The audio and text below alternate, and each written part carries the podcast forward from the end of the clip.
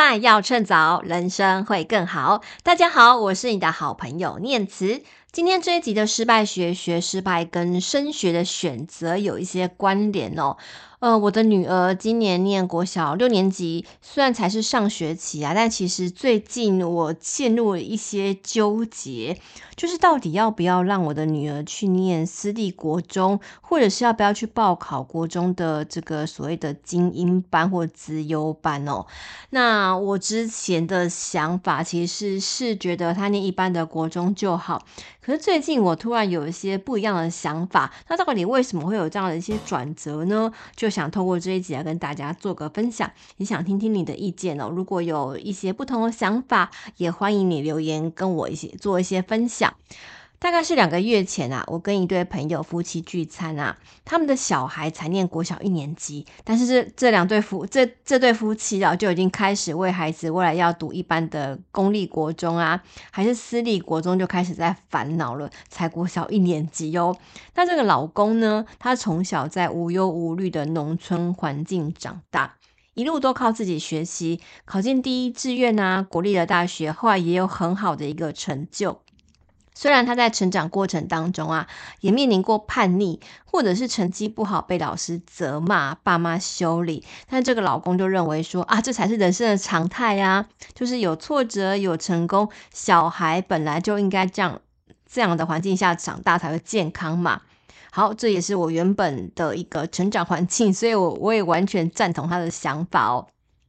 那个老婆呢，就完全是另一个世界的人，她也是另一个另一个成长背景长大的哦。她从小学开始啊，就准备要考私立国中啦。她的爸爸妈妈认为啊，只有进了私立国中，才能够确保自己的竞争力，不然念一般的公立学校，可能很容易被一些坏学生带坏。尤其他所居住的城市里面，其实学生的素质良莠不齐，然后有很多的学生可能家境是以呃有一些。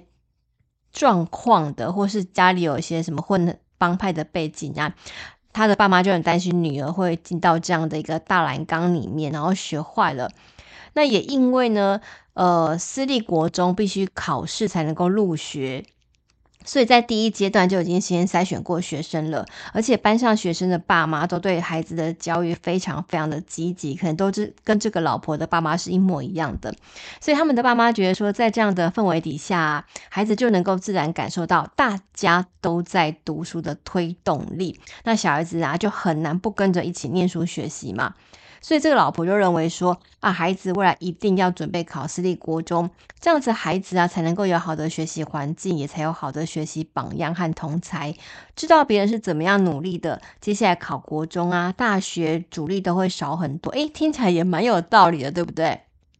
但是这个老公就很反对啦，他认为说私立国中管教很严格，但是。这些孩子哦，看起来似乎循规蹈矩，很会念书，自动自发在念书，其实都是假的，因为这全部都是老师在逼呀，或是同学压力给很大，所以这些孩子啊。太早去念私立国中，是不是很早就忘记自己应该要努力，然后把所有该努力的条件啊，或者是动力都来自于老师的这个逼迫，等于把自我控制能力交给对方了，所以都是靠别人带着往前走啊。一旦当未来没有人逼得念书的时候，会不会就一蹶不振了？孩子也没有挫折忍受力，然后变成一个自我控制力很差的烂草莓呢？诶，听起来也很有道理。然后，而且我一开始就是站在老公这一边，因为我自己也是念这样的一个环境下长大的，我也的确看到了很多。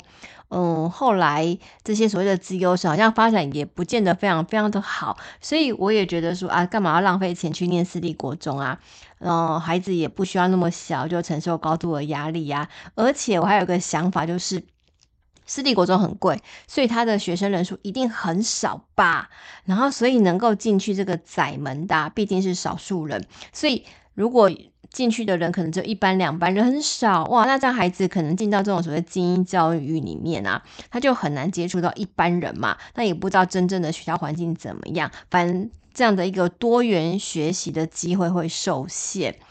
所以呢，我就想说，诶，那我到底是不是应该相信孩子会做选择、做判断呢？我认为哦。孩子好像应该要跌跌撞撞长大，未来才能够有办法自己疗伤，而且能够培养一个站起来往前走的动力啊！而且我认为，一般公立国中的环境还有学生的组成啊。跟我们未来长大的正常社会结构比较相似，所以小孩子在一个虽然看起来没有太多保护的环境之下长大，但其实未来在衔接正常社会的时候啊，比较不会出现格格不入的一个情况。我是这样子想的啦，好，然后我也一直都这样子认为，所以我对于考公公立学校。呃，考私立国中这件事情，我一直没有太多的想法或者是意见，然后也没有想要请我女儿去考私立国中的这个念头。可是这样的想法呢，哎，在这个月突然被我自己推翻了。那为什么会有这样的一个颠覆的想法出现？主要是前不久啊。我接受了一场活动邀请，到一所新竹市的私立国中担了一个八百人的活动的一个主持人。诶，我真的吓呆了诶，就是我本以为私立国中应该班级数不多吧，可能是一班两班啊，顶多不到一百个人。诶，没有想到这所私立国中一个年级一个年级就有四百个人。诶，一个年级四百个人很可怕诶，几乎跟一般公公公立国中的人数差不多了吧。而且啊，我后来上网看了一下这家私立国中的入学考试哦，他必须考过国文啊、英文、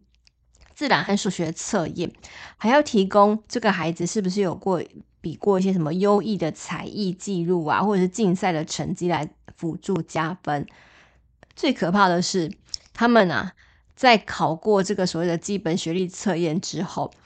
并不是人人都有机会哦，而是要必须抽签入学，当天就要决定你要不要入学，不然就要放弃让下位递补了哦。可见这个递补的名额真的很可怕，然后人人都想争抢，而且在确定你入学当天，哇，最可怕的是还要再考一次学历测验，作为分班的标准。哇，天哪，也不是不能能力分班吗？可是这所这所学校竟然是这样子做，那我觉得心里估算。在现在少子化的社会里面啊，原本学生人数应该就不多，对不对？我们现在的，我还记得我以前念国中的时候，大概有二十几个班级吧，然后一个班上都是大概四十八、五十个人左右。因为我记得我的学那个呃班上的座号啊，几乎都是四十八号、四十九号，因为我的生日比较后面。哇，天呐，现在一个班可能才二十二十五六个人，然后根本不可能有二十几个班这样的一个。规模啊！可是你想想，这个私立国中，它竟然能够占到四百个名额，天哪！所以是不是等于说，在少子化的社会里面，学生人数原本就不多了，但这所国中强占了原本应该就读公立国中的四百位的好学生，加上还有其他的私立国中也在招生，所以。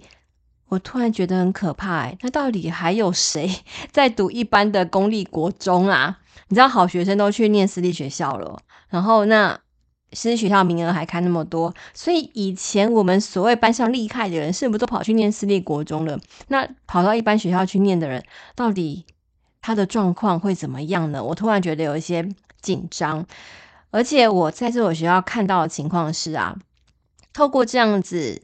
筛选方式入学的孩子，他们真的都是精英中的精英呢。每个一定都有经过很多千锤百炼的考试经验呐。因为入学考试还必须去佐证，哎，你有些才艺呀，或者一些特殊技能。所以其实这样的孩子，他们真的不是以前我们所认知的书呆子，或是那个只会读书。哎，其实很多人体育很强啊，或是有很多很多的一些多元发展，真的是样样都会。再来就是。一个年级有四百位学生，所以这所学校的资源其实非常非常强大的，而且因为收费比较高的关系啊，所以加上不受公立学校的限制，所以老师跟我说啊，他们学校在上课的时候可以聘请清华和交通大学的一些教授来帮他们的小孩上课，甚至举办很多公立学校没办法举办的那种科学参访啊。人文营队，哇，所以这样的孩子，他们可以看到的世界啊，是不是比起公立学校来来的宽广很多？我听完之后啊，心里很感慨哦。就是过去我也曾经到一般公立学校去演讲啊，每次开场前哇，真的全场都乱哄哄的，然后老师都非常非常辛苦，就要很努力的去维持秩序，说哎，请同学安静哦。但是我到这场这所学校去主持活动的时候啊，发现哇天哪，筛选过的孩子真的是。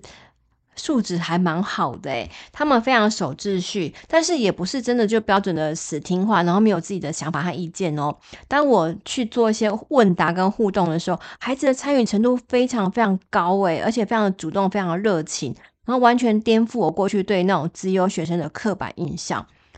回到家，我就跟我家女儿去分享我的观察，然后想听听她的想法，问她说：“诶，琪琪，那你会想要考私立国中，或者是想要考？”一般国中的这个资优班吗？那我的观点有三个，我也想请大家一起来听听看哦。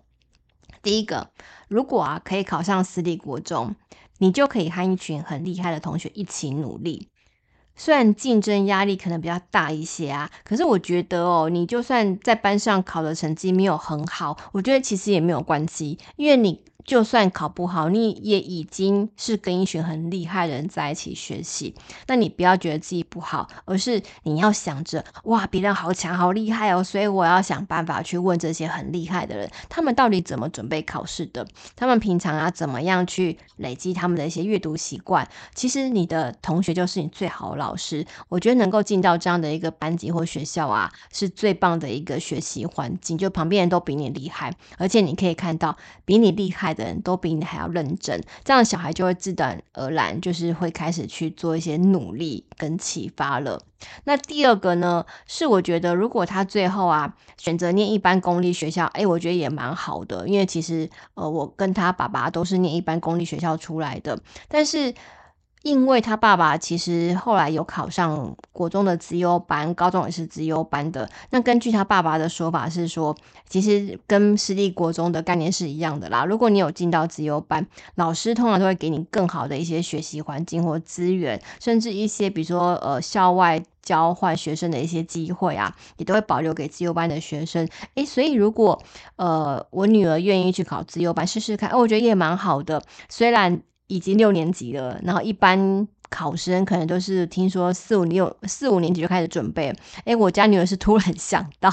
应该是来不及啦。但是我觉得，诶，如果可以把这个考试当做是模拟测验啊，看看其他很早就开始准备考自优班的人是怎么准备考试的，我觉得也是一个还蛮好的一个选择哦。就是看看其他厉害的人到底都怎么样过生活的，他们都考些什么这样。第三个是啊，如果呃我女儿想要念公立学校啊，也不想要考任何资优班考试，诶，我也觉得都很好。可是因为我们已经知道资优班的学生还有私立国中学生的一个学习状况啊，所以是不是可以请女儿就是要自动自发，未来好好学习，不懂一定要问啊，这样子才不会就是输在起跑点上，那可能会没有办法跟上别人。就是前提就是回到自己的自律能力这件事情上面，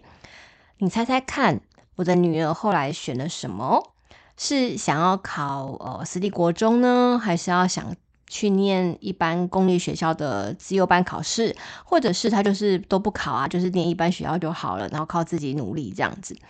我女儿大概想了一下，她跟我说啊，她想要参加私立国中的入学考试，同时呢，也要报考公立国中的资优班。哇，很有趣诶，他选择了第一个和第二个的综合体，两个都要。他的理由是啊，他想去看看到底是哪一些人哦，会跑去考这个所谓的资优班或私立国中，他们都长怎样，然后他们都考些哪些题目，他觉得很有趣。然后他们的实力是不是真的都那么强啊？然后他就说，因为以前都没有遇过这样的人呐、啊，诶，如果有机会先知道，他觉得也也蛮好的，可以提早知道自己的能力啊、实力在哪边，感觉很刺激。诶，我我觉得我女儿很很天真、很乐观，我觉得还蛮赞的。就是她是这样的一个心态去决决定说要考公立国中的自由班和入入和考私立国中的入学考试，我觉得他的决定是经过思考和评估的。所以我当然是先无条件给个赞。但是呢，我也同样告诉我女儿说，诶，我觉得你真的不要给自己太多压力。当然，准备考试我们要全力以赴，看看到底要准备哪些科目，我们试试看来努力。但是呢，呃，愿意努力尝试的你，我觉得已经超级无敌棒了。我更在意的是过程啊，你愿意努力这件事情，我真的觉得非常非常棒。然后不管结果怎么样，我觉得都是一个很经典、很棒的一个学习。然后我以他为荣。这是最近我跟女儿在讨论到底要不要就读私立国中或精英班的一个过程。那最后就是我女儿决定，明年三月要去考私立国中，还有这个一般公立学校的自优班。那不管怎么样，我想我们都会很开心的接受这样的结果，也会好好的享受这样的一个过程。嗯，到底孩子该选私立国中就读，还是念一般公立国中比较好呢？你有什么样的想法，都欢迎你留言跟我分享。我也很希望能够听到你的一些建议，还有的一些想法。失败学学失败，谢谢你收听今天这一集的节目。如果你有任何的想法，都欢迎留言给我。那也欢迎你追踪我的粉丝专业，失败要趁早，张念慈。那希望未来都能够有更多的交流机会。那我们的失败学学失败，我们下一集见喽，拜拜。